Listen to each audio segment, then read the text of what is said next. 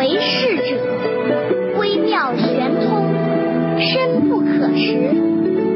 夫为不可识，故强谓之容。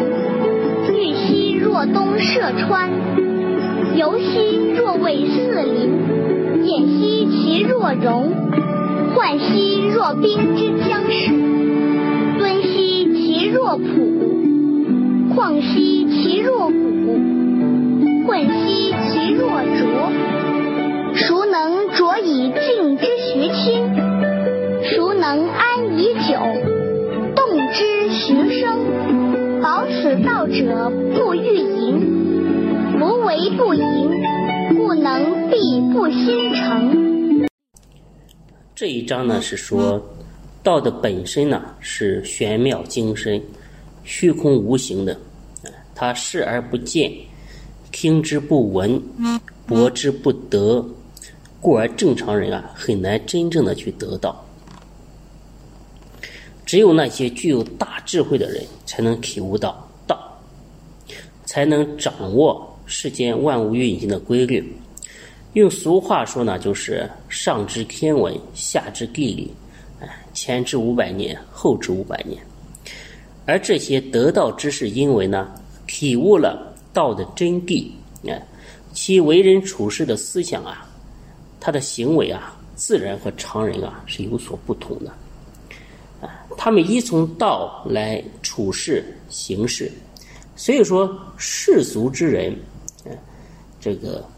有一句话总结的非常的贴切，叫做“事欲深而天机浅”，啊，就形容啊他们极其浅薄，哎，让人一眼呢就能够看穿；而得道的人呢，则静谧深沉，难以测试，啊，所以说老子也说这些人呐，只能是抢位之容，啊，就是说他们的人格修养极好。哎，心理素质极好，而且呢，智慧出众，思维缜密。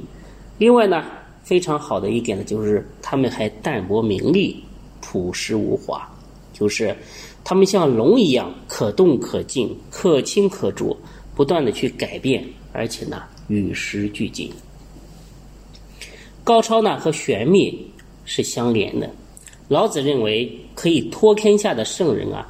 是深不可识的，嗯，就是术，嗯，就是要君主刻意变成什什么样子，啊，但是呢，最典型的就是藏于无事，视天下而无为，要求呢君主去听、去视、去治，啊，装听不见、装看不见、装不知道事情的真相，避免呢过度的去暴露自己，这呢会使大臣呢。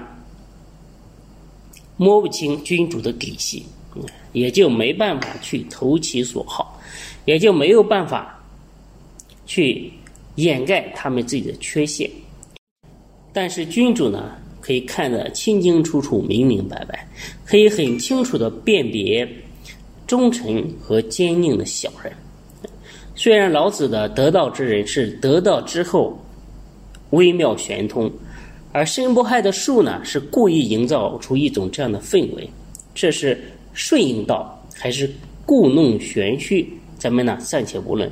但是古代的君主啊，的确是这么做的，啊，他们深藏在幕后，深藏在深宫，人们呢不可以随意看到他的样子，甚至抬头直视他们，都是杀头的罪过。哎，连武侠小说啊，都深受这个影响。很多故事啊，往往是一个，哎，武功高强、背景深厚的人啊，在幕后操纵，但是人们啊，永远不知道他的样子，不知道他的身份。而且呢，老子所说的得道之士的特点，对人们的现实生活具有很大的一个启发力，都是人们应该去思考和借鉴的。什么时候该迟疑、从容？什么时候旷达洒脱？什么时候应该清澈？什么时候应该浑浊？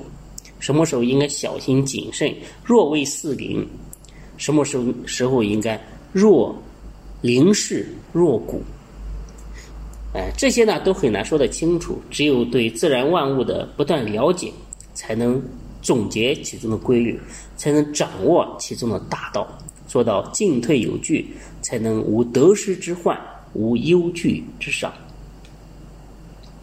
最后呢，老子指出，得道之人不会满足，只有不满足，才能不断的去前进，不断的去更新。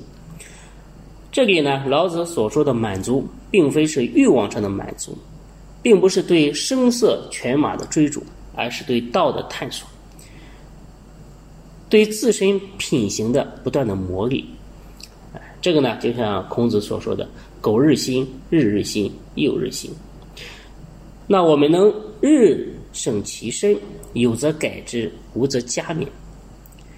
因为道是不断变化的，所以呢，得道之人呢，也应该不断的根据道来改变自己的行为和处事的方式。